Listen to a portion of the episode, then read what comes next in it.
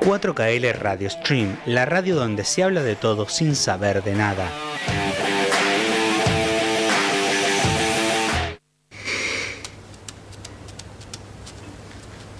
¿Hablé fuera de mi turno?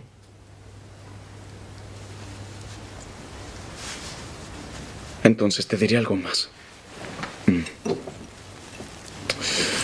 Aclarará las cosas. Pude haber estado cerca, pero yo nunca tuve lo que tuvieron. Siempre algo me detuvo o solo se interpuso.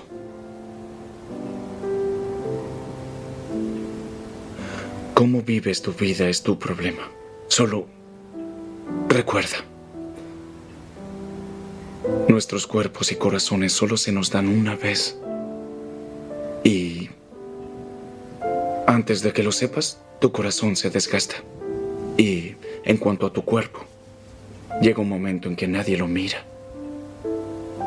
Y mucho menos quiere acercársele. Justo ahora hay pesar, dolor. No lo reprimas. Ni esa alegría que sentiste.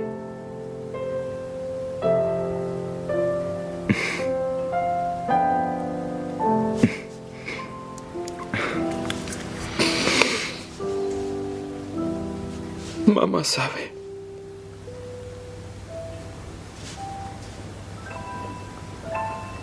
No creo que lo sepa.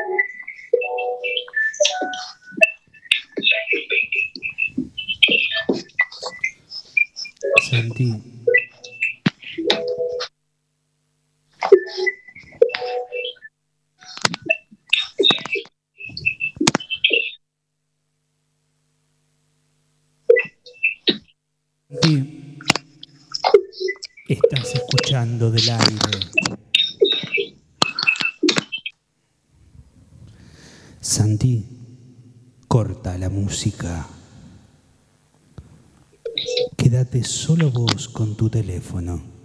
Haz que tu teléfono sea lo único que se interponga entre la radio y nosotros.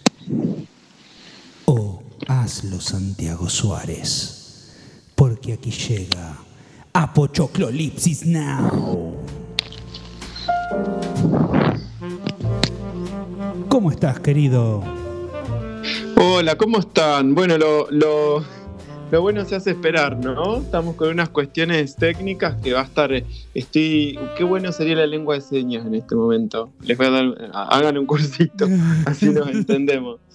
Eh, ¿Cómo andan todos? La verdad que estoy haciendo un esfuerzo porque eh, yo sigo, ¿no? Siempre desde la distancia. Los compas están acá, ahí en, en- en la ciudad, eh, En la manipulando la- el control, ¿sí? Pero imagínense, eh, ¿vieron cuando uno se mete abajo del agua y quiere escuchar lo que pasa afuera? Bueno, eso. Eh, instantáneamente, es lo que está pasando ahorita. Así que eh, me- eh, cualquier cosa me mandan una cachetada virtual porque no quiero tampoco generar espacios de, de silencio. Eh, arrancamos de una hoy, vieron así directamente con el audio de una peli que le vamos a dar su oportunidad para, para hablar. Eh, y ya que arrancamos así, por eso no, no dijimos ninguna frase ni nada, lo vamos a dejar para la próxima, para no cortar este mood que había. Eh, la, peli es preciosa, ahora la vamos a mencionar, la vamos a, a recomendar también. Sí, pero bueno, primero le pregunto, ¿cómo andan por allá? ¿Cómo anda la productora ahí? ¿Ya están mudados? Bien, bien, ya prácticamente estamos mudados. Queda terminar de pintar un poquitito el piso de abajo para terminar ya de organizar, después atornillar cuadritos, luces, etcétera, pero ya estamos con todas las cosas acá que hoy terminamos de traer. Perfecto, perfecto. Bueno, ya va a estar la entonces lista la plataforma. Eh, por lo pronto, eh, lo interesante de, del audio, ¿no? Que pasamos antes. Eh, también desconozco si me están escuchando todos bien. Pueden mandar mensajes. Ahora les vamos a decir las redes de comunicación. Eh, pero pueden mandar mensajes si nos están escuchando bien o no, para de pronto por ahí operar lo mejor posible para que ustedes les lleguen. ¿sí? Eh, si escuchan voces mezcladas, por ahí voces fantasmas pero acá estamos, acá estamos. Entonces con la Produ ya casi más instalada en un local, eh, ya por, por fin Augusto no va, no va a tener siempre gente en la casa, eh, dando vueltas, solo él y sus gatos, que disfruten la soledad. No estar solo, sino la soledad, que no es lo mismo. Ahí eh, fíjate que te, parece que tu cable, el cable que conecta, se enchufa y desenchufa. Eh, si quieren, voy a aprovechar para no cortar o avísenme si se escucha más o menos. Ahí se escucha mal. del aire, ¿no es cierto? De otro teléfono. Y a veces ah. escucho lo que los operadores están diciendo. Así que imagínense, no solo estoy queriendo escuchar desde dentro del agua, sino que siento que me vienen, eh, no sé, tiburones ficticios hablando por alrededor. Eh, así que vamos por ahí. ¿sí? vamos a mencionar eh, la película de cuyo audio pasamos, obviamente estaba en, eh, traducido al español, entonces por ahí quien la vio no la reconoce, porque les puedo llegar a decir que son esas, esas eh, condiciones que suceden, vieron, cuando uno quiere ver, no sé por qué, una película que no es su idioma original, y ese diálogo que acabamos de, de escuchar, de una escena de la película que se llama Call Me By Your Name, ¿sí? Como eh, una película preciosa de hace unos tres años más o menos. Eh, prácticamente entra dentro del género de lo que es el coming of age, ¿no? Este tipo de género bastante actual de, cómo va mostrando cómo va creciendo esa persona, tanto en edad como en madurez, ¿sí? Pero que incurre en eh, el lenguaje que ahora vamos a ver más adelante, donde está, como muy, eh, muy sofisticado, muy sutil para que vos eh, cinematográficamente te des cuenta de lo que está pasando, ¿sí? La historia de una relación de amor durante un verano, un amor de verano, que se da entre un amigo de la familia que llega a pasar el verano ahí a Italia, con matrimonio y su hijo, en realidad que son americanos, y donde este hijo empieza a descubrir junto con su adolescencia, que algo le pasa, ¿no? Con este señor. Y que, bueno, tienen una relación dentro de la clandestinidad, ¿no? Está todo dado muy desde esto del coming of age, de que nunca concretan en nada, ¿no? Pero él es una figura muy, muy adulta, muy seria, eh, muy, muy, eh, muy cultural, muy culto. Eh, es escritor de hecho, y el chico también tiene la misma situación, ¿no? Entonces se da una relación muy linda que eh, al final les tengo que decir, no, se, no, no queda nada, porque no tiene tanto que ver con eso la relación. Y este diálogo final es del papá con el protagonista, ¿sí? Que es precioso el diálogo. Lo que pasa es que no sé, por el ritmo de la traducción muy, muy neutra, no sé si llega, ¿no? Pero terminando en el desenlace de esta película, ellos se sientan, él ya está destrozado porque se fue esta persona, y el papá le da un mensaje de aliento y de confianza precioso, que lo que escuchamos es la mitad de ese mensaje, ¿no? Eh, así que traten de buscarla, de mirarla, hasta estuvo nominada al Oscar, o sea que no es una peli independiente para nada, eh, todos actores conocidos, pero hasta se te desdibuja eso, la actuación, ¿sí? Eh, conocida. Así que eso fue Call Me By Your Name, con un audio fantástico, que bueno, eh, recurrimos a nuestro idioma, que es el español, y, la buscamos en esa traducción. ¿sí? Call Me By Your Name, creo que es del 2018. Eh, búsquenla, descárguenla, no sé si ya no la tienen en Netflix, de hecho, eh, y disfrútenla. Sí, usted también, Augusto, anótela en la lista de todo lo que no ha visto. La anotamos, la anotamos.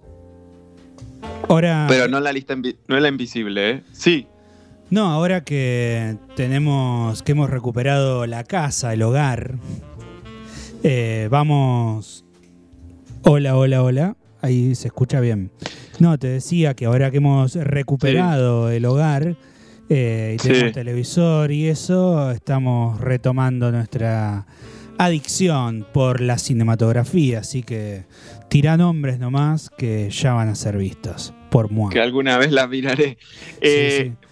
Me olvidé, yo arranqué con esta recomendación y en realidad podríamos decir los, eh, las formas de contacto con nosotros. ¿Cómo no? Se pueden contactar con nosotros a través de nuestra eh, eh, nuestro WhatsApp al 2262 633607.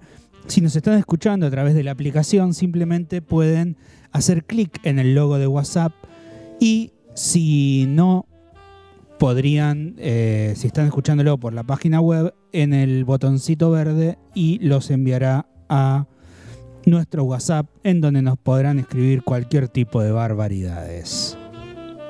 Perfecto, perfecto. Entonces les repetimos a quien no escuchó, 2262-633607, la línea telefónica, el canal de Instagram, el de Facebook, está todo disponible. Escriban lo que necesiten, lo que quieran Oh. recomendar y aquí estaremos. Como el encuentro pasado, que hablábamos de las mejores series de los últimos 20 años y hubo un montón de, de opiniones. Sí, de hecho, eh, vuelvo a mencionar a uno que la pegó, a Pablito, que seguramente nos está escuchando. Eh, por ahí anda Micha también, oriunda de Balcarce, pero está en Capital. Eh, y, y todos los que nos estén escuchando. ¿sí? Eh, y bueno, pasemos directamente al bloque este inicial, si te parece, Augusto, donde eh, retomamos esta idea nueva de hablar de lo que vino y lo que vendrá.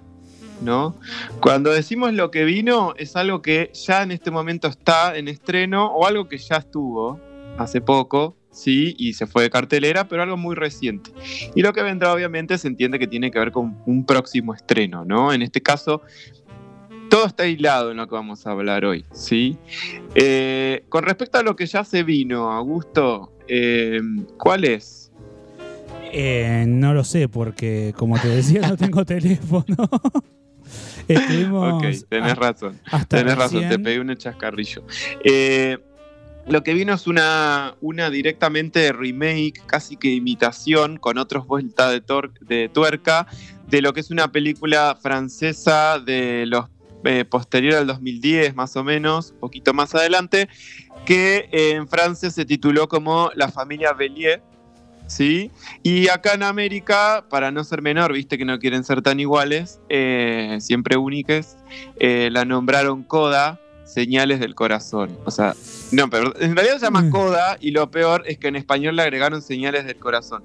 Yo no sé si son Mm. todos de Leo que la gente que pone títulos que no pueden dejar el que existe, ¿viste? Tienen que, que brillar decir, con algo. yo. Sí. Eh, y de pronto Coda es la misma historia, ¿sí? Para el que le interese.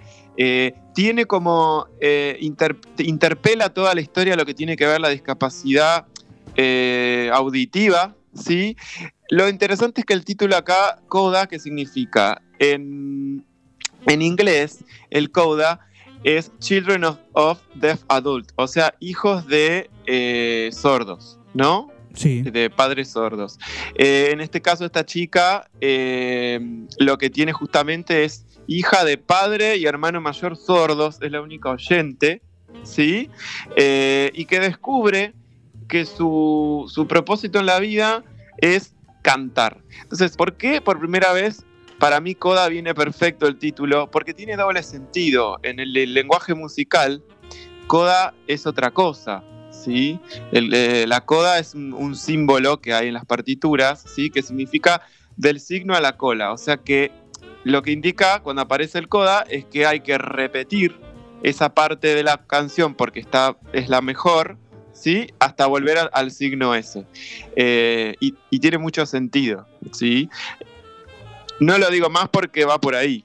¿sí? Eh, la historia.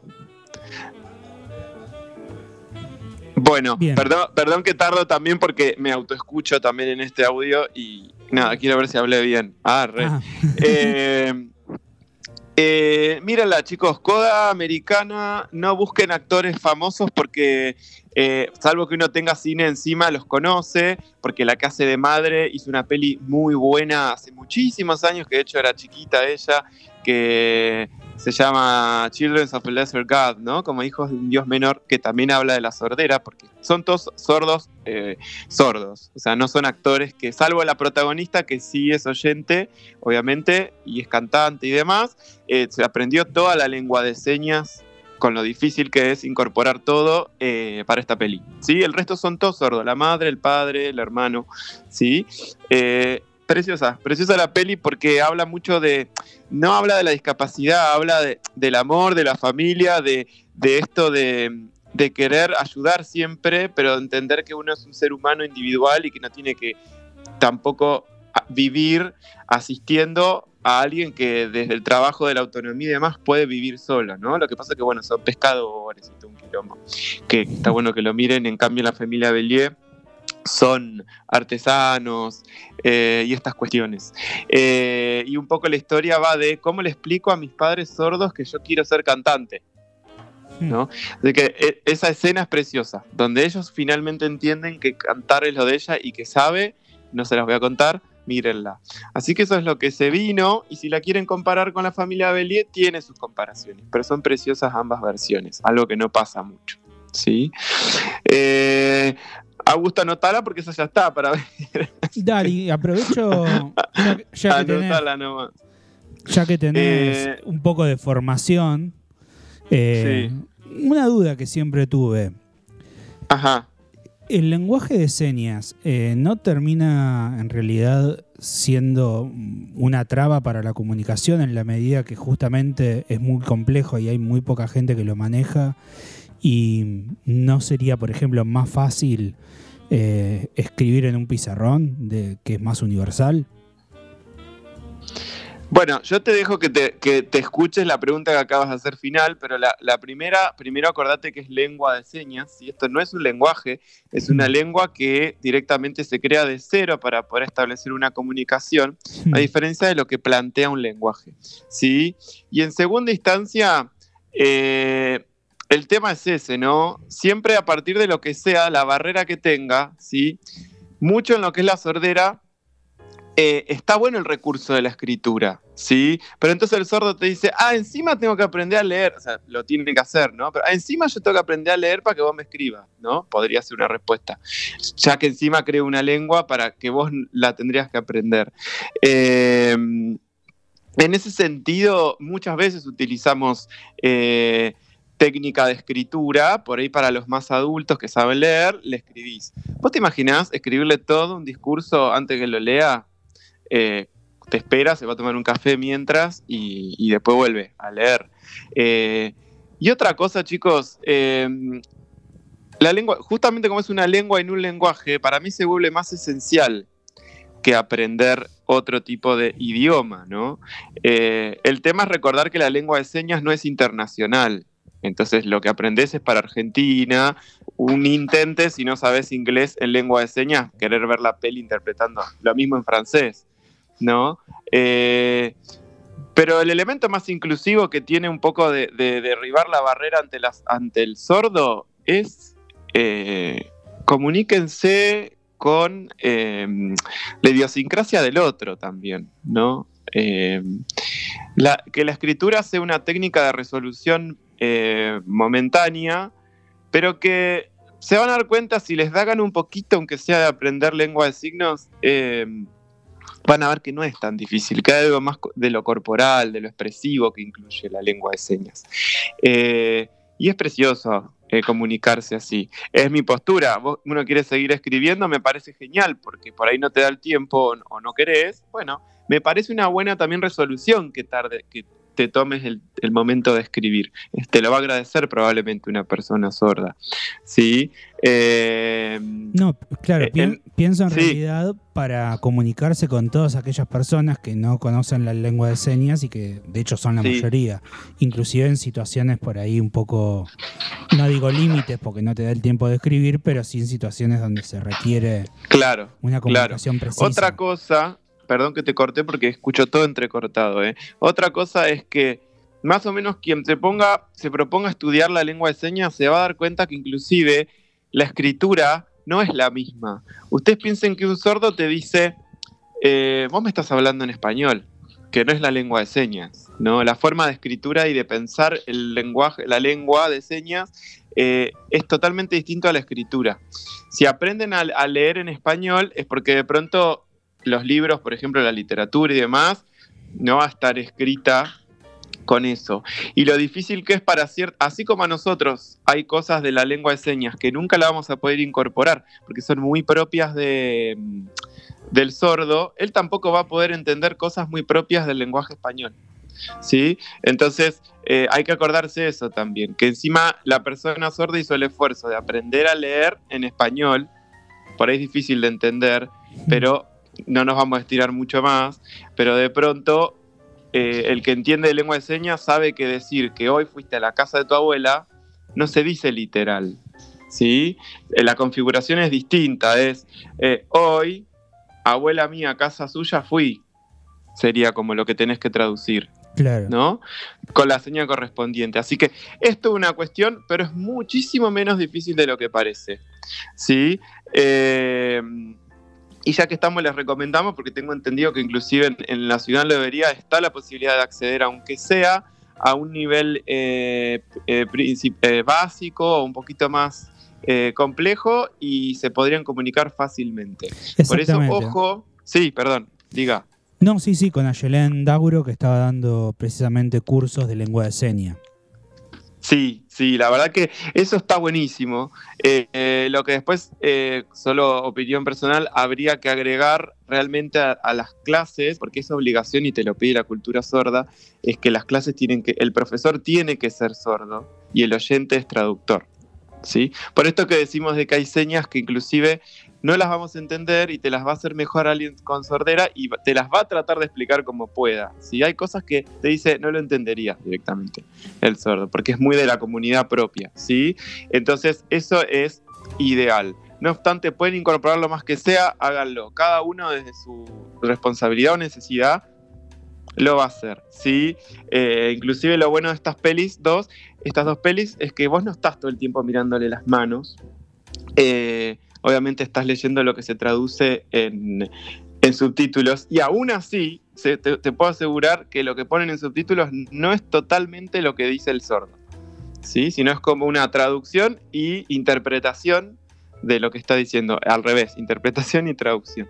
¿sí? Así que nada, está bueno, prestenle atención, eh, inclusive los que estudiamos lengua de señas, vos estás mirando el cartelito cuadrado de Canal 7 y querés interpretar algo y hay cosas que se te van, ¿viste? Como, ¿qué dijo acá? Porque es directo para el sordo, ¿viste? Lo que está traduciendo.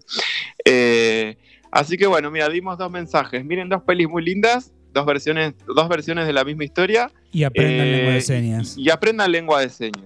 Y, aprendan realmente a incluir y no me lo comparen más con el lenguaje inclusivo, porque son dos cosas completamente distintas y podríamos convivir con, con les dos. ¿sí? Eh, así que bueno, lo que se vendrá no lo vamos a, extender mucho porque en realidad va a abrir la puerta al siguiente bloque. ¿sí?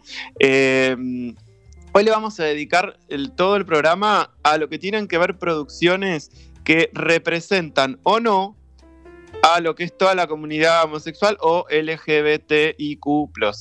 ¿Sí? Todas esas símbolos o siglas que de alguna forma remiten a las distintas eh, decisiones, condiciones, orientaciones, lo que sea, eh, con respecto a la sexualidad. ¿sí? Y esto que se vendrá es una película que se llama Todos hablan de Jamie. Cuando leen el título piensan que es como un redrama y en realidad es un musical. ¿Sí? Que en principio fue una obra de teatro y tiene que ver con un adolescente que está por terminar la escuela y todos ya saben lo que quieren hacer de, de, estudiar y él quiere ser drag. O sea, nadie lo entiende, ¿no? Eh, drag desde la expresión artística. Y todo está llevado al documental, al documental, perdón, al musical, ¿sí? Les dejamos el tráiler, si les interesa mírenlo. No sé si es la forma, a veces sí, no sé si es la forma de arrancar con la cultura drag viendo un musical eh, o si es la mejor para que de alguna forma te, entretenga más, ¿sí? Pero bueno, con esa peli que ya se vendrá, que ya la miraremos y, vendremos a decir, ah, mira, pasó esto, ¿cómo es lo que vendrá? no decimos más nada, ¿no, Augusto? Eh, Exactamente. y, por y por último, entonces, eh, Augusto y tiene su sección, ¿eh? acuérdense, tenemos prometido, más allá, eso sí, la recomendación oscura Oh, que va a venir del lado de Augusto, justamente no tiene que ver con lo que está hablando el programa, el resto sí. ¿Sí? Eh, y ahí Augusto se va a lucir. Eh, por lo pronto, los vamos, si quieren, a dejar ya con, con un poco de soundtrack. Acá no les vamos a pedir si quieren adivinar, porque hay una de una peli que lamentablemente no la vio nadie y es argentina, pero yo creo que van a reconocer la banda que la musicalizó. Y la otra es una peli muy clásica eh, y antigua, pero súper clásica, eh, una peli australiana. ¿Sí? Eh, que de hecho se hizo la obra de teatro acá. Les tiro una pista, la hizo con Raúl Lavie. Bueno, eh, los dejamos entonces, Augusto. Nos vemos. Próximo bloque. Dale, dale. Buenísimo.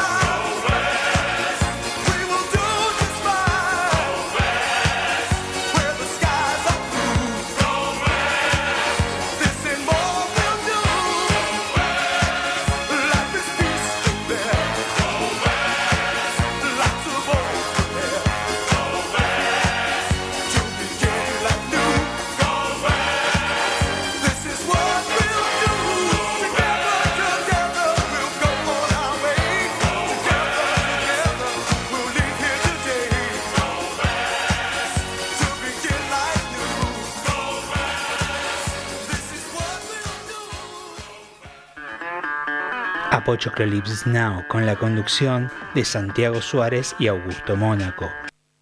Dos conductores con más onda que los de MDQ, pero que no son hermanos.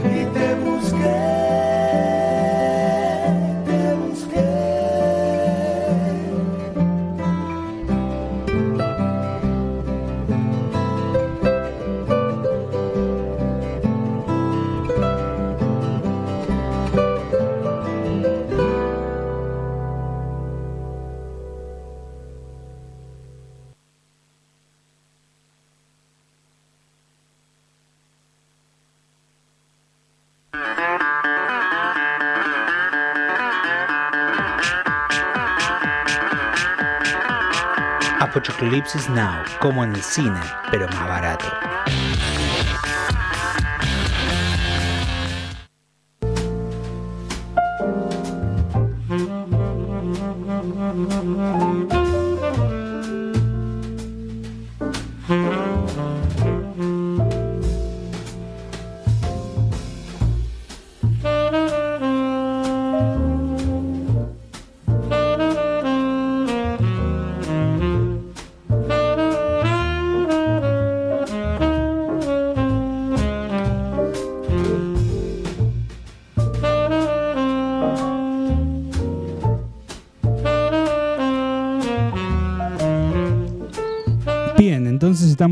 Segundo bloque de Apochoclolipsis Now.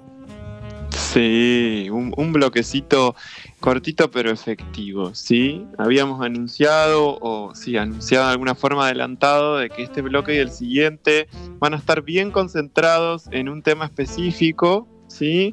Que tiene que ver con cómo representa el cine a la comunidad LGBTIQ+, o más, como quieran verlo, eh, y a su vez hay otro también característica dentro de, lo que es este cine y que yo te diría que, que más o menos, sí, desde el 2009 o 2010 en adelante se volvió furor. Eh, creo que salvó a mucha gente en la pandemia, el año pasado también haciendo eso, ese, ¿cómo se llama? Zapping en, Netflix yo lo terminé descubriendo y no puedo parar. Y miro todo lo de los, todos los países. ¿sí? Eh, muy, muy, muy genial. En definitiva, entonces lo que estamos refiriéndonos a gusto es a lo que tiene que ver el cine o, la, o el audiovisual drag. ¿Vos sabés a, qué refiere el drag?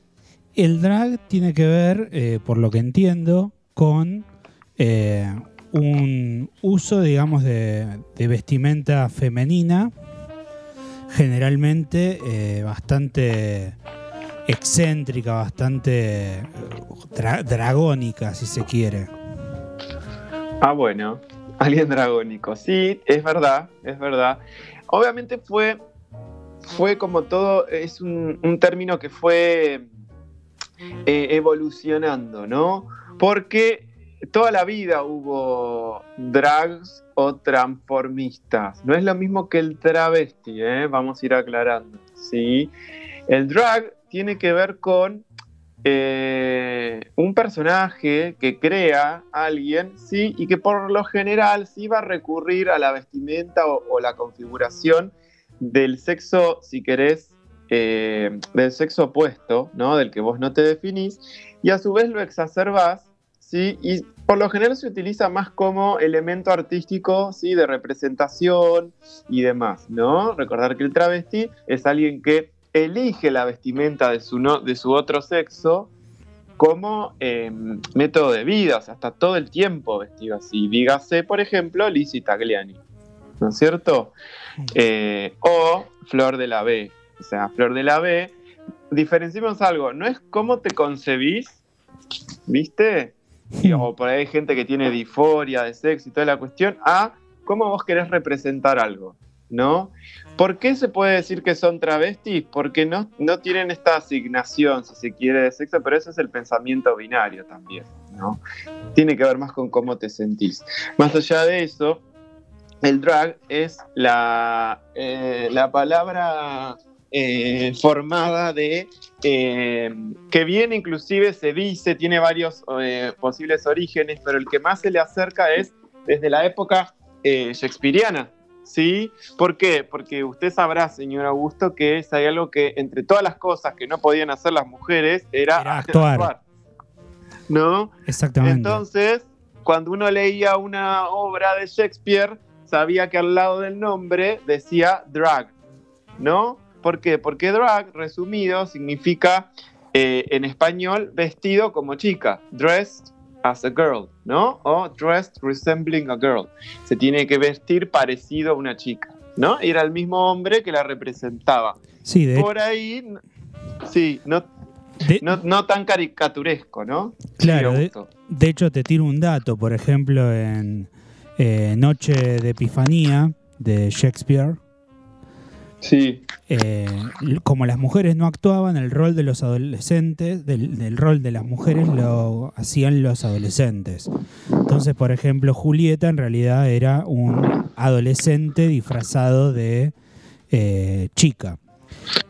Y en Noche de Epifanía, puntualmente, tenemos un personaje femenino, que es Viola, que se disfraza de un personaje masculino. Entonces tenemos un actor masculino disfrazado de un personaje femenino que se disfraza de un personaje masculino. Tal cual, tal cual. Lo que pasa es que en ese caso sigue estando la heteronormativa, ¿no? O sea, vos no podías ver una mujer, en definitiva. Si querés la mujer disfrazarse de hombre. Lo tienen en la película romántica esta hace varios años de Shakespeare enamorado. Claro. Eh, donde Gwyneth Paltrow de alguna forma también se ponía a representar hombres, ¿no? Claro. Eh, y ahí, viste, no nos vamos a meter en lo que es las características o muchas o eh, los términos, pero inclusive en la misma comunidad drag hay distintas como categorías, ¿no? Está como la drag viva, que es como la, drag linda, ¿sí? La princess, que es la joven, la drag butch, que es la que aún así en drag sigue teniendo, pareciéndose más a lo masculino, ¿sí? O a un hombre heterosexual, ¿se entiende? Hay algo que ahora ya te lo menciono, que está muy en moda y que a mí me parece muy divertido, pero a su vez muy copado, que ya tiene 11 premios Emmy, que es el reality de RuPaul, ¿no? De la carrera de drags, ¿no? Y ahí tenés absolutamente todas estas categorías que mencioné, inclusive entre ellos siempre hacen como la, entre ellos mismos se dividen, ¿no? Por cada temporada buscan el que es el botch, o le llaman el trade, que sería como el que fuera de drag es un trade, sería como medio un chongo, el lindo, el que, el que parece heterosexual, ¿no? Eh, y el butch es, eh, como te digo, el que ya aún en drag tira mucho al, al heterosexual, pero casi que es, muy parecido al, al King. ¿Por qué se supone que viene de Shakespeare por esta situación? Pero hoy en día, ¿sí? El drag, uno puede ser drag queen o drag king, ¿sí? Otra cosa es que no necesariamente tenés que ser hombre, ¿sí? Para representar eh, la parte femenina. Pues una mujer también. Caso específico, que no lo es a propósito, pero ella misma a veces te lo dice que es un drag, es Moria Kazan. Hmm. ¿Sí? O sea, Moria te exacerba la feminidad. No tengo mucho que explicar, se entiende lo que digo, ¿no? Es hmm. como, va más allá. De hecho, em, iban a hacer la versión argentina de RuPaul acá y lo iba a conducir ella. Lo que pasa es que no tenemos un mango en Argentina para producir ese programa que es carísimo eh, y quedó en la nada. ¿sí?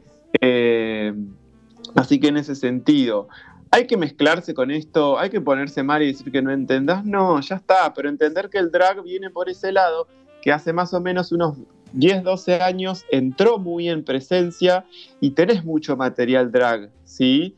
Eh, desde lo que es el reality de RuPaul hasta, por ejemplo, series drag, ¿sí? A millones, uno puede entrar, ahí tiene su propia plataforma tipo Netflix, hmm. ¿sí? Solo de drags.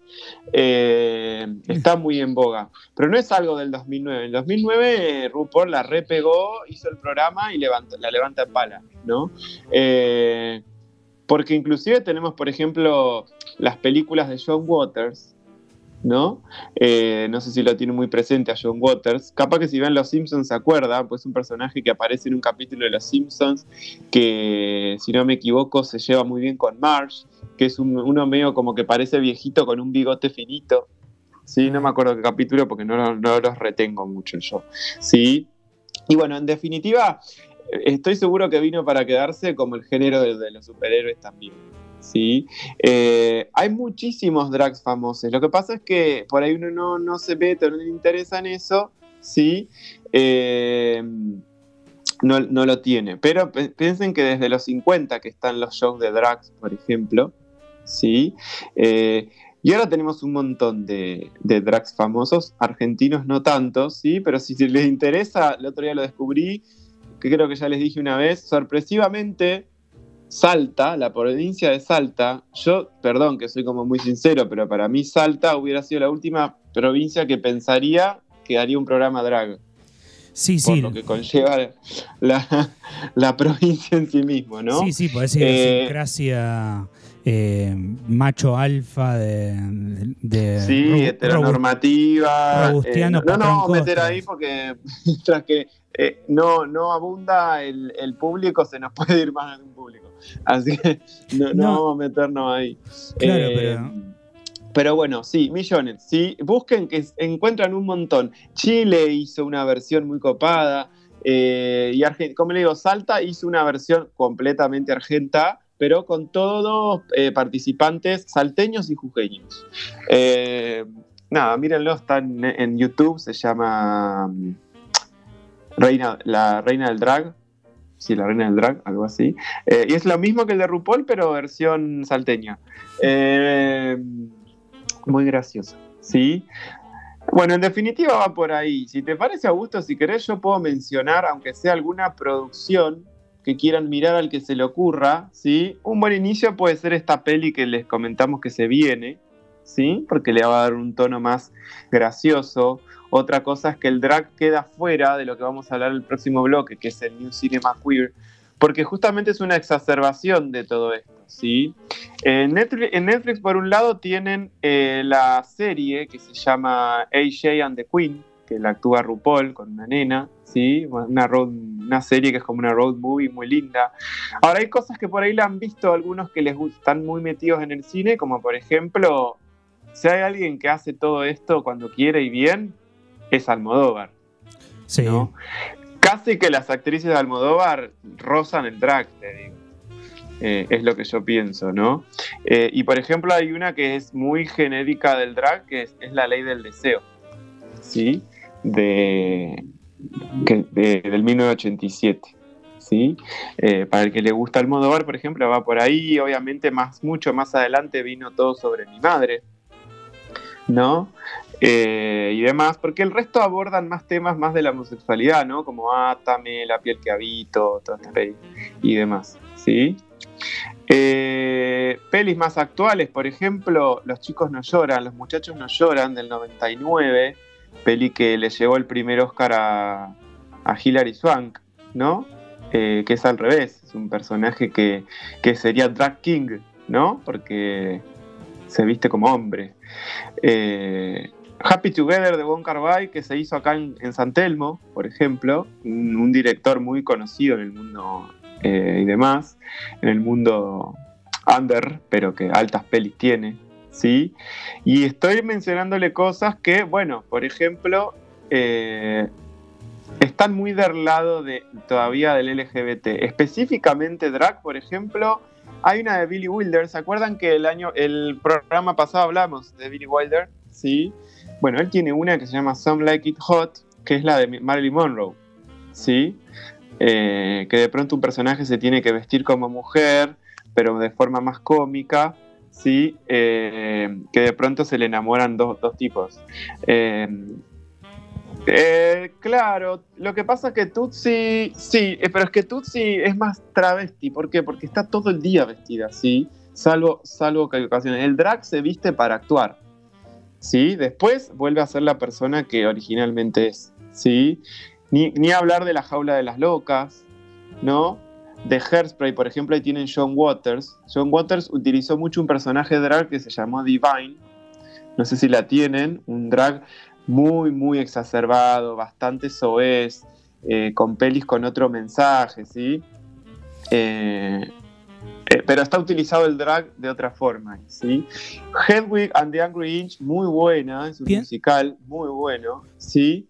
Pienso... como sí, digas. Pienso, por ejemplo, el caso Gasalla, ¿sería drag también?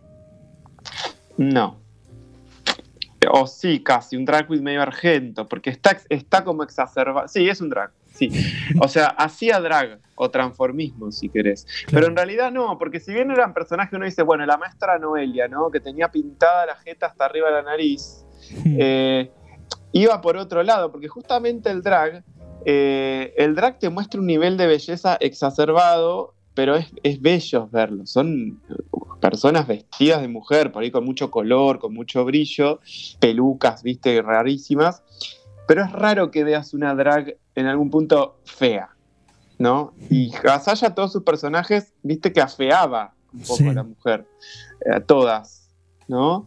Pero podría ser, está buena la idea de, de Augusto. Para mí, el drag por excelencia, ¿saben cuál es? Rocky Horror Picture Show. Una de mis pelis preferidas, es un musical con, con para que se den una idea, el que hace el travestismo, el transformismo es eh, el mismo que hace de, de, It, el It original, ¿no? Eh, o el mismo que hacía de, del que trabajaba en el hotel Mi Pobre Angelito 2, eh, el mismo, Tim Curry. ¿sí?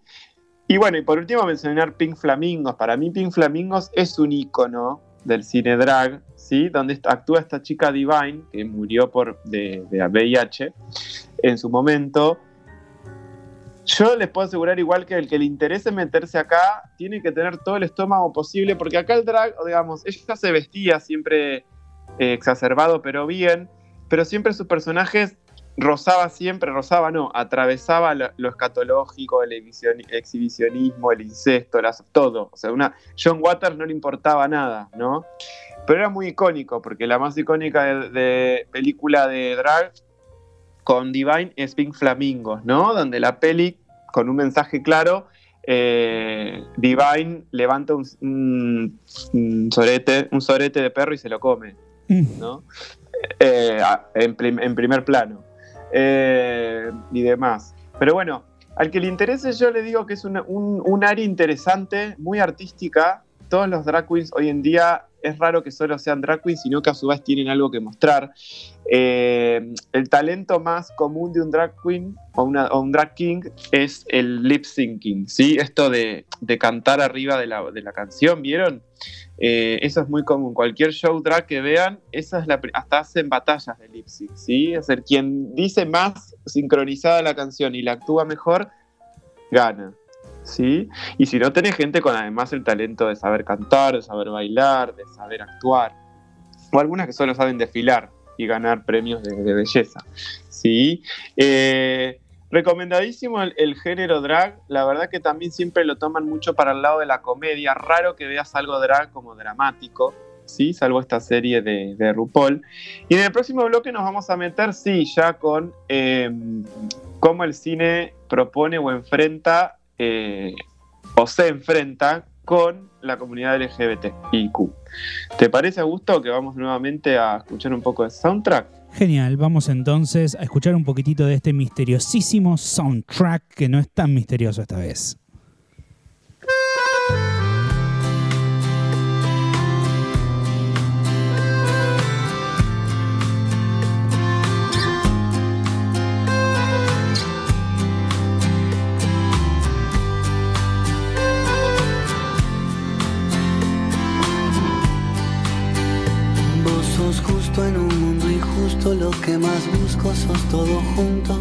Separado de vos, ya no quiero seguir.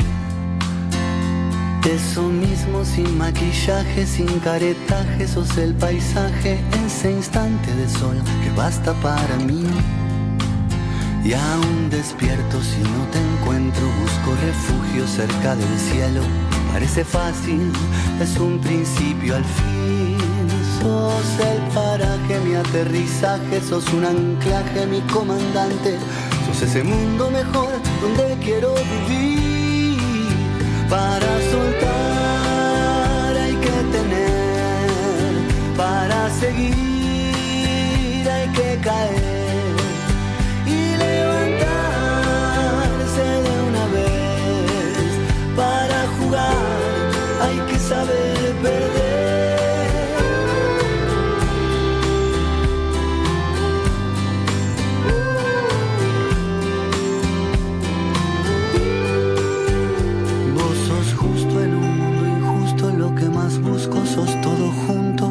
separado de vos ya no quiero seguir.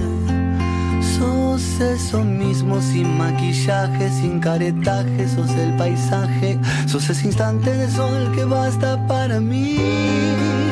Y aún despierto si no te encuentro, busco refugio cerca del cielo.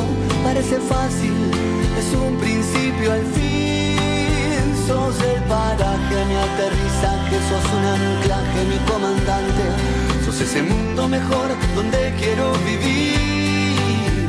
Para soltar hay que tener, para seguir hay que caer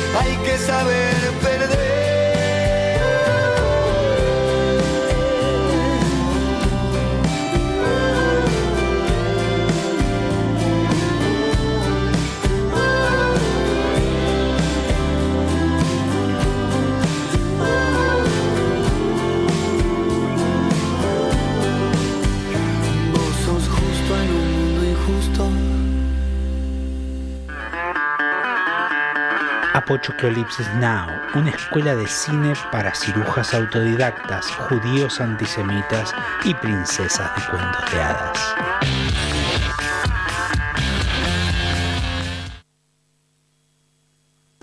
Comunidad educativa, la magia de la radio y la vida de nuestra educación, un punto de encuentro.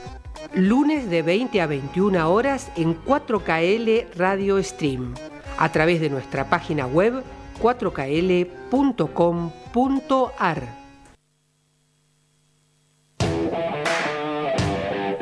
4KL Radio Stream, una radio digital por Internet.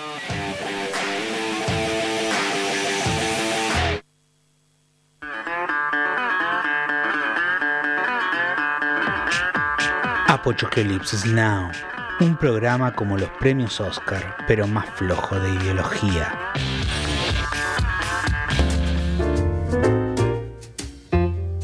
Bueno, bueno, bueno. Estamos en el tercer bloque de Apochoclolipsis Now con Santiago Suárez.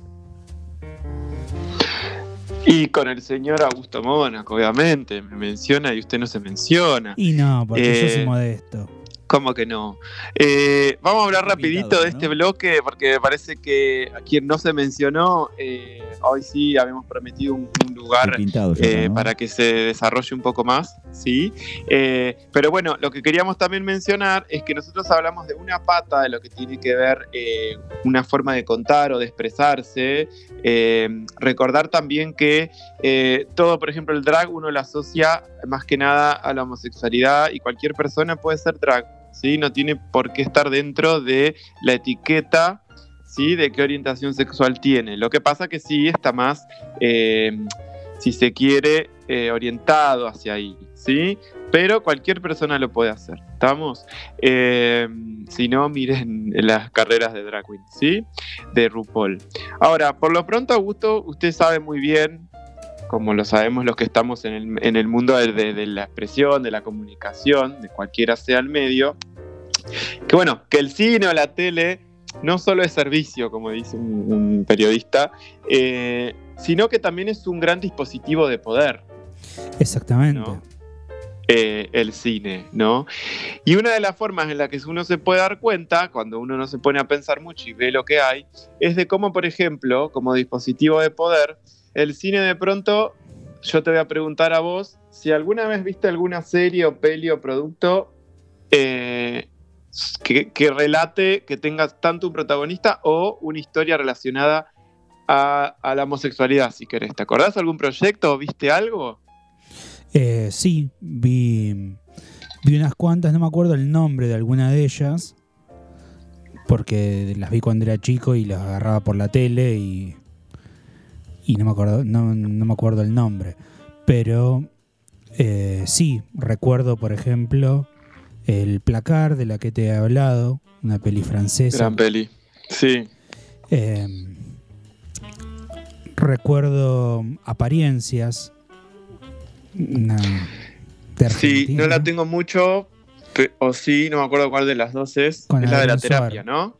Es eh, la- un tipo, digamos, Adrián Suar, que está enamorado de, de Andrea del Boca. Ah, perdón, es la película, la del vértigo en la cola. Claro, no, esa sí, es exactamente. La de Claro. Posca. Eh, Bien. Después eh, he visto, por ejemplo, un documental, una, sí, una eh, capítulo de serie documental que se llama Historia Clínica, que eh, representaba, o sea, mezcla actuación con documental y representaba la vida de Carlos Jauregui. Ah, sí, correcto. Sí. Pero Bueno, viste que a mí. eh, ah, perdón, ¿hay una más? no, no, no. Por ahí te guío ahora la pregunta de lo siguiente. En los tres productos que mencionaste, ¿no? Sí, Creo que en el último, en el documental, obviamente no, eh, habla específicamente de lo que tiene que ver la homosexualidad, un personaje muy característico, eh, pero vieron que si no es documental, en los otros proyectos que mencionaste o en los que uno está acostumbrado a ver, siempre la, la homosexualidad está puesta como un problema para la sociedad o el problema de ser homosexual y toda la cuestión. Eh, y siempre tienen que resaltar eso, ¿no? Eh, la producción, sobre todo la americana. ¿no? sí, sí. Eh, y bueno, hay grandes, grandes proyectos, relatos así. No vamos a decir, para nada estamos diciendo que estamos en contra o que está mal ese tipo de proyectos. Pero a raíz de tanto estrenar cosas, ¿no? Eh, que tiene que ver con eso, donde, donde se ve eh, alguna decisión o orientación sexual distinta a, lo que propone la heteronormativa, eh, siempre la historia era, bueno, el quilombo del SIDA, ¿no? La culpa lo tiene el homosexual por el SIDA. ¿Cómo se conseguía plata una persona para curarse del SIDA? El problema que acarrea un lugar si hay un gay. O sea, era como siempre esos problemas, ¿no? Siempre el gay es un problema. O inclusive como un recurso raro de mentira, como en apariencias, ¿no? Eh, de algo de tener que recurrir a tu otro género para estar más cerca de quien realmente lo tenés como carácter amoroso y mentir y toda esta cuestión. Sí, muy, muy parecida el placar en ese sentido. Donde también es usado como, como una máscara la homosexualidad. Claro, exacto. Y seguramente desde el que por ahí si vos eh, te acordás de lo que hayas podido leer o además en historia, todo lo menciona América porque también eh, alguien que estuvo complicado por eso era, vieron que en una época en Estados Unidos eh, prevalecía el código Hayes, ¿no? donde lo que hacía era censurar todos los temas considerados que sean indecentes, ¿no? Entonces para ellos esto era una perversión sexual. Eh, de poco se empezaron a abrir, pero como te digo, utilizando este tema como algo negativo, ¿no? Inclusive lo ves en el alcohol maltés, eh, o hay un personaje de Casablanca también, que, está ahí medio escondido, ¿sí? El vampiro de Dusseldorf, todo películas muy clásicas, ¿no? Y tiene que aparecer, por ejemplo, Cabaret, ¿no? En el 72, como vos tenés un personaje que, por ejemplo, él no tiene culpa ni nada con respecto a su sexualidad, ¿no? Eh, o Filadelfia, que Filadelfia fue un poco la que vino a, molestar en algún punto, ¿no? Eh, porque como dijimos, el cine, método de poder, pero de poder desde la heteronormativa. Entonces siempre las películas estaban contadas desde la mirada heterosexual hacia cómo es la homosexualidad. ¿No? Un poco de lo que se traduce, traslada siempre en cualquier ámbito a no hablen de nosotros sin nosotros, ¿no? Es un poco eh, la cuestión. Entonces un grupo de cineastas empezó como a, inflamar lentamente las gónadas eh, y dijo, bueno, vamos a inventar este movimiento que se llama el New Queer, ¿no? New Queer Cinema, que es más o menos a partir de los 90. ¿Sí? El problema es que las primeras películas del New Queer, sí vos tenías directores dentro que, de la comunidad homosexual eh, o no, pero muy asociados y, pro a esto, pero las historias seguían siendo como siempre tristes, ¿viste? Filadelfia, no sé si la vieron, con, ¿cómo se llama este? Tom Hanks ahí jovencito, que habla del SIDA, ¿no? Eh, entre otras películas, ¿sí? Y de a poco empiezan a aparecer producciones que ya empiezan a hablar, siguen hablando del tema, pero donde la homosexualidad no es ni un problema, ni algo para ocultar, ni algo negativo, sino que lo empiezan a llevar dentro de la normalidad, ¿no? O de lo que tiene que ver más de cómo ir eh, desculpándote por lo que elegís. Y acá tenemos, por ejemplo, Call Me By Your Name, entra en este tipo de cinema queer donde no tiene tanto que ver con, con el problema de serlo, sino de no poder serlo, ¿no? Eh, que no es lo mismo, ¿sí? Eh, muchas series que van por el estilo, ya hablamos por ejemplo de La Veneno, ¿no? Ahí tienen otra, otro tema de lo que es el, eh, la transexualidad, ¿no? Con, con La Veneno y demás. Entonces empezó a haber otras miradas sobre lo que tiene que ver lo, queer, ¿no? que inclusive queer tiene que ver con algo extraño, raro, y se empiezan a producir, eh, a hacer producciones donde ya es normal. ¿sí? Uno de los que a mí me gusta mucho cómo trabaja este tema es alguien muy comercial, que es Ryan Murphy, ¿sí?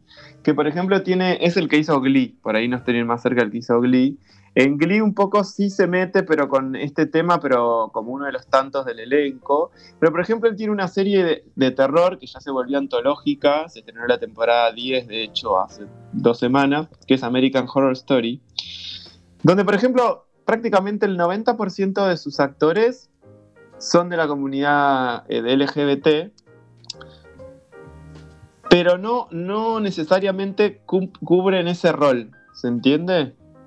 Eh, inclusive muchas temporadas, la temporada anterior tenía que ver con un matrimonio eh, homosexual que en realidad te mostraba otros problemas, no que eran homosexuales, sino, bueno, es American Horror Story, o sea, de pronto te salen vampiros, no sé, monstruos, asesinos, eh, y, te, trata de mostrar este, este contenido como algo normal, algo convencional. Hay una temporada que me parece espectacular que la sacaron justo en las elecciones antes de, de, ¿cómo se llama? De Trump. Sí. Eh, y, es perfecta esa temporada porque hablan de una postura que se, de una pareja de, lesbianas que están a, eh, favor de, ¿cómo se llama? de Hillary Clinton, y bueno, es muy buena esa temporada, ¿sí? Eh, y que de pronto no la... Eh, el problema es que hay otro tema lejos de la homosexualidad que discriminan, que tiene que ver con la heterosexualidad. Es muy buena, ¿sí? Pero bueno, en definitiva, está bueno que cuando uno empieza a ver cosas, lo ideal no es esto de dividir entre este cine más queer o esto es lo que sea, sino que tratar de ver el contenido con los ojos más abiertos y que la historia sea contada por alguien que de pronto pertenezca, si se quiere. Si vas a hablar de una minoría todavía, por ahí un poquito más grande, bueno, que se hable desde la mirada de la minoría, ¿no? Esto cabe para cualquier otra minoría. ¿Sí? Eh, como está, por ejemplo, el cine, el Black Exploitation, ¿no? Eh, y de pronto tenés un Jordan Peele que hace peliculones como Huye o As, que son una crítica a la sociedad, y él siempre dijo que si pone personajes blancos en sus películas, nunca van a ser buenos. ¿no? Eh, y a veces te hace pelis sin, sin protagonistas blancos. Así que bueno, de eso va un poco el New Cinema. No nos vamos a meter con cada películas porque hay un montón, pero estoy seguro que hay muchas que vieron que representan un poco a la comunidad, como les mencioné, Call Me By Your Name, Boys Don't Cry, La vida de Adele, que me hace maravillosa, todas las de Almodóvar. Eh, ya habíamos hablado en su momento de Xavier Dolan. Xavier Dolan trabaja muy bien este tema en todas sus películas. ¿sí? Una peli que siempre me pareció fantástica de un director que es, bastante controversial, que es Gus Van Sant, ¿sí? el director de Elephant, ¿vieron? Eh, entre otras cosas, que en su momento hizo My Private Idaho con un Keanu Reeves muy jovencito y el hermano de Joaquín Phoenix, que después de esa peli falleció. Nada, les tiré un dato que no suma ni resta. Eh, bueno, hay un montón de pelis más. Sí, eh, este bloquecito era un poco para entender de que obviamente ya no existe el código Hayes, por suerte, que nosotros también en Argentina tuvimos un momento de censura muy importante con respecto al cine, famoso Tato, eh, y que ahora tenemos la posibilidad de contar lo que queremos, como queremos, y que está la, la, también la libertad de elegir no verlo eso, ¿no? Pero sin denostar nada. Así que eh, esa es un poco la idea de todo el cine que mencionamos hoy. Eh, y esto de también de, quitar la mirada que sigue ocurriendo, de que uno, por ejemplo, ah, no, si mirás cinema queer es porque sos queer, ¿no? Sigue estando muy presente eso. Eh, y la verdad es que no me parece que nada que ver, ¿sí? Sí, es como... Eh, sí, decime. No, es que digamos como ver El Padrino y ser un mafioso. Eh, tal cual, ¿no? Eh, por último, mencionar que la peli, ni más ni menos que vos mencionaste, que es el closet, de hecho está traducida a salir del armario, está bueno porque es un armario invertido acá, ¿no? Es un personaje que se trasviste para generar algo y en realidad tiene que entrar o salir de ese armario raro. Está buena la que mencionaste, es una peli del 2001, ¿sí? Francesa, con Gerard Depardieu. El eh, placar, no el armario. Le, le, acá estuvo la versión teatral también. Creo que con Franchella, si no me equivoco. Eh, así que bueno, ese fue este segundo bloque. Y si estás de acuerdo, porque si no nos vamos a extender un montón, eh, volvemos rápido a tu recomendación oscura, ¿te parece? Perfecto. Entonces vamos con un soundtrack y continuamos. Dale.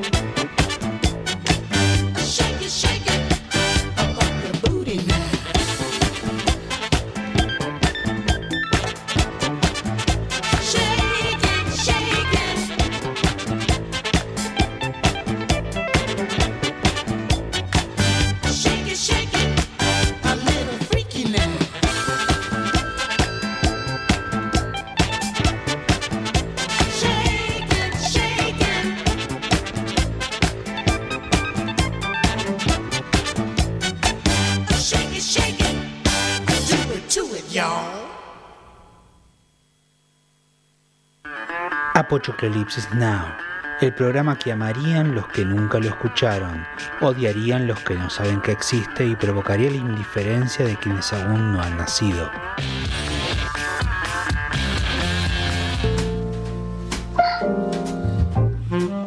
Cuarto bloque ya de eh, Now. Ya, así es. Cuarto bloque, el último. El último, el me último. Escuchan, ¿Me escuchan bien ustedes? Te escuchamos a la perfección. Ah, bueno, entonces te vamos a dejar, vamos a, como dijimos, llegó el momento a gusto para conclu- inclusive darle más tiempito y que se pueda desarrollar. Eh, si ven que no hable más es porque desarrolló de más y bueno, me tuve que ir. Pero eh, de paso ya inclusive, si te parece, Augusto, mencionamos y después cerramos con un tema más. Eh, El soundtrack. el soundtrack que estábamos proponiendo, sí, son de dos pelis distintas, sí. Por un lado vieron, iban escuchando canciones que uno pensaba que, que- que se había olvidado, que las cantaba otro. Eh, la primera que pasamos era una de Village People, que uno seguramente lo vería, la reconoció por, Por la que cantaba Pet Shop Boys eh, y, que, y que titularizó siempre muchos programas de, de- de un, un visionario que fue Walter Baños.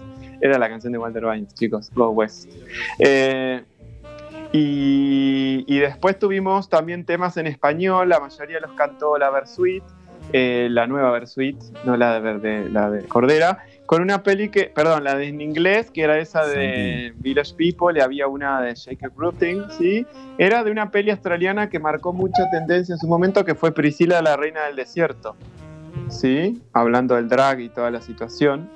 Eh, una peli muy clásica de los 80, creo que antes desde antes, hizo versiones teatrales y toda la cuestión. Eh, y la peli que estábamos escuchando música en español es una peli argentina que se llama Mi Mejor Amigo, eh, de Martín Duaer, es del año pasado, me parece, de hace dos años. Les recomiendo ambas, pero Mi Mejor Amigo, mírenla por fin, porque es una peli nacional eh, con un tema muy lindo, sí, que también tiene que ver con el crecer, con la adolescencia, con hacerte amigo de alguien que pensabas que no se podía y que de pronto veas cinematográficamente planteado muy lindo cómo hay algo más ahí, ¿no? Eh, una, una actuación muy linda de la que hace de madre, que es eh, Moro Anguilleri, una piba muy de Lander, que actúa en cosas de tele, pero la verdad que muy bien. Un Guillermo Fenning, que a mí nunca me termine de cerrar, pero bueno, está ahí. Eh, y sinceramente, con lo que no pude digerir, más allá que la historia es preciosa, el, el protagonista es el nieto de Spinetta. ¿Sí? De Alberto Spinetta. Que lo ven y sin saber que es él, sabes que es él, porque es el calco de la madre.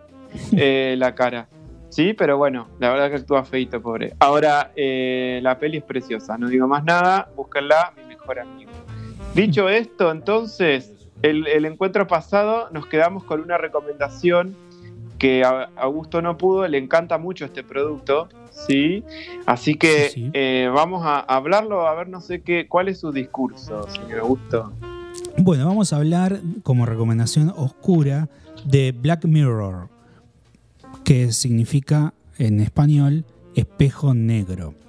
Y bueno, el nombre de Black Mirror, que es una serie eh, de capítulos que son un poco unitarios, un poco parte de un mismo universo, eh, se llama así precisamente porque hace referencia a la pantalla de los dispositivos digitales, por ejemplo, la televisión, eh, los celulares, los- las tablets, etcétera, que tienen una pantalla negra cuando está apagada, pero que es refleja, digamos, a las personas.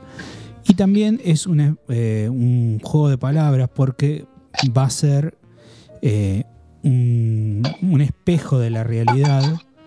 Eh, Santi, se escuchan cosas raras por tu micrófono.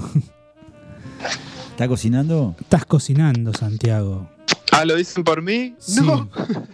Ah, porque nada, escuchaban como golpes y cosas y Como yo que limpiabas la cacerola. como claro que estabas No, caceroleando. sí. No, no, no, no, estamos Estaba acá con la Nelly olla, muy ¿no? sentaditos. Bueno, y mm, tiene que ver también con que es el espejo negro de la sociedad, es decir, que refleja la parte oscura de la sociedad vinculada también a la tecnología. Eh, la serie, los capítulos, digamos, eh, van avanzando desde el presente hacia un futuro distópico. Hay capítulos que suceden en una realidad que podría ser prácticamente inmediata y otros eh, en el que ya vemos una tecnología sumamente avanzada.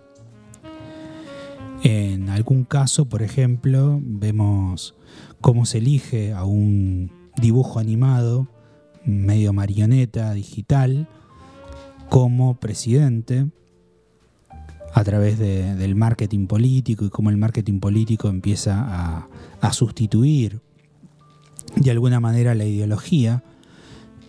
Y eh, en otros vemos, por ejemplo, cómo las personas que no, que están, digamos, muertas, se le hace una copia de la conciencia y permiten que esa conciencia viva en un mundo digital al estilo Matrix, como por ejemplo San Junípero.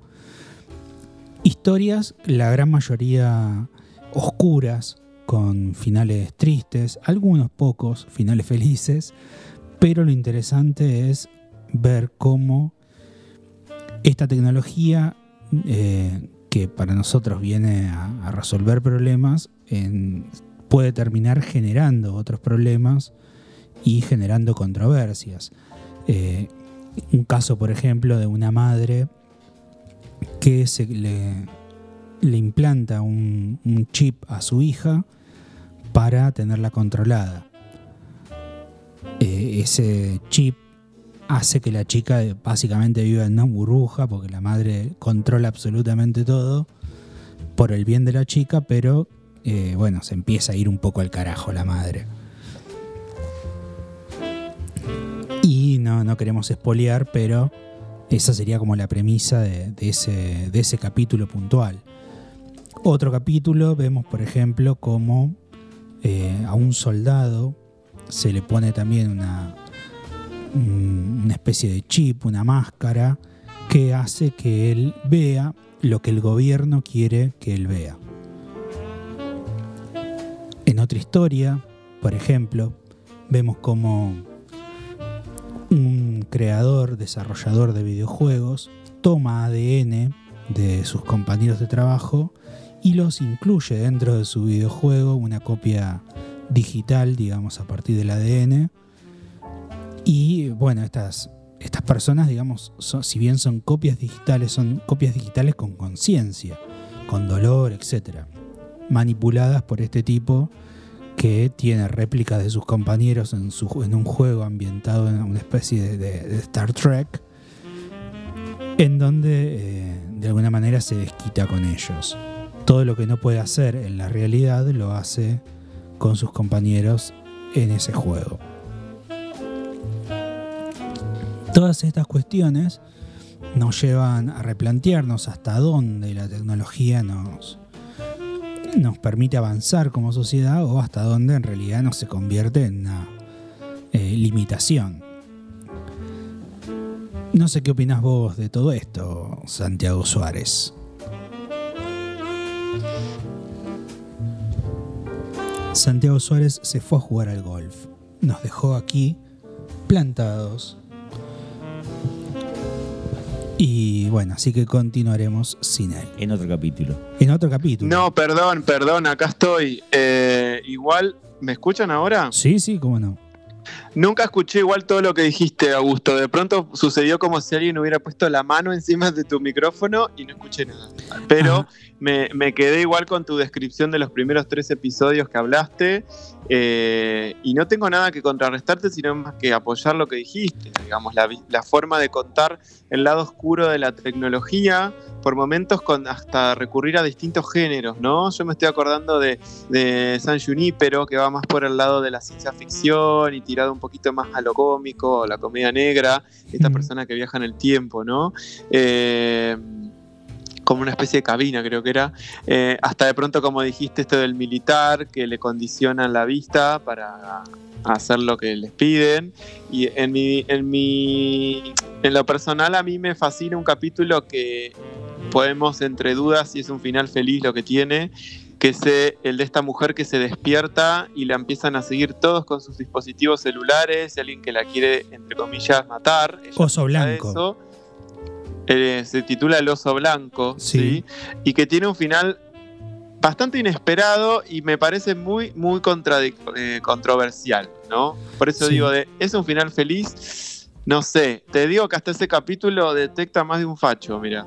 Eh, pero bueno, mírenlo. Eh, eh, son otro. varias temporadas, ¿no es cierto, Augusto? Y Sí. lo interesante es que no superan los 5 o 6 capítulos, menos. Algunos tienen 3, Sí, sí, por una, ejemplo. una serie muy inglesa. eh, en el sentido, Súper inglesa, sí. muy- muy bien trabajada. Y eh, bueno, y un capítulo que me parece un poco el resumen de eso tiene que ver con, eh, con, esto que, con este capítulo que vos planteás, que es otro que se llama Odio Nacional, o también conocido como el capítulo de las abejas. ¿El que secuestran a la hija del ministro? No, en un capítulo en el que eh, la gente eh, empieza a votar cuál es el más odiado y, y pone el hashtag muerte a fulanito. Ah, perdón, no llegué a escuchar, sí. El de, el de Bryce Dallas Howard, sí, una actriz reconocida, la actriz de, de- de Jurassic Park, si quieren, de la nueva versión. Eh, sí, sí, es una guerra por los likes. Exacto, por los- en realidad sería por eh, hashtag del, no, del odio. Claro. Eh, Sí, porque en realidad votan por eso, ¿no? Y el más el que al final tiene más odio, no sé, creo que se muere, no sé cómo. sí, una- No me le, meten, le mandan Pero- una abeja al cerebro. eh, y esa abeja, digamos, le entra por los oídos, por la nariz, por algún lado, se le mete adentro del cerebro, Sí. atravesando la zona del dolor y lo hace morir de una Eh. manera espantosa. Sí. Y en realidad el verdadero objetivo del juego era no matar a las personas más odiadas, a los, a los odiados, sino matar a los odiadores. Porque lo que hacían era armar una base de datos con toda la gente que votaba y después las abejas van y asesinan a todos aquellos que habían votado.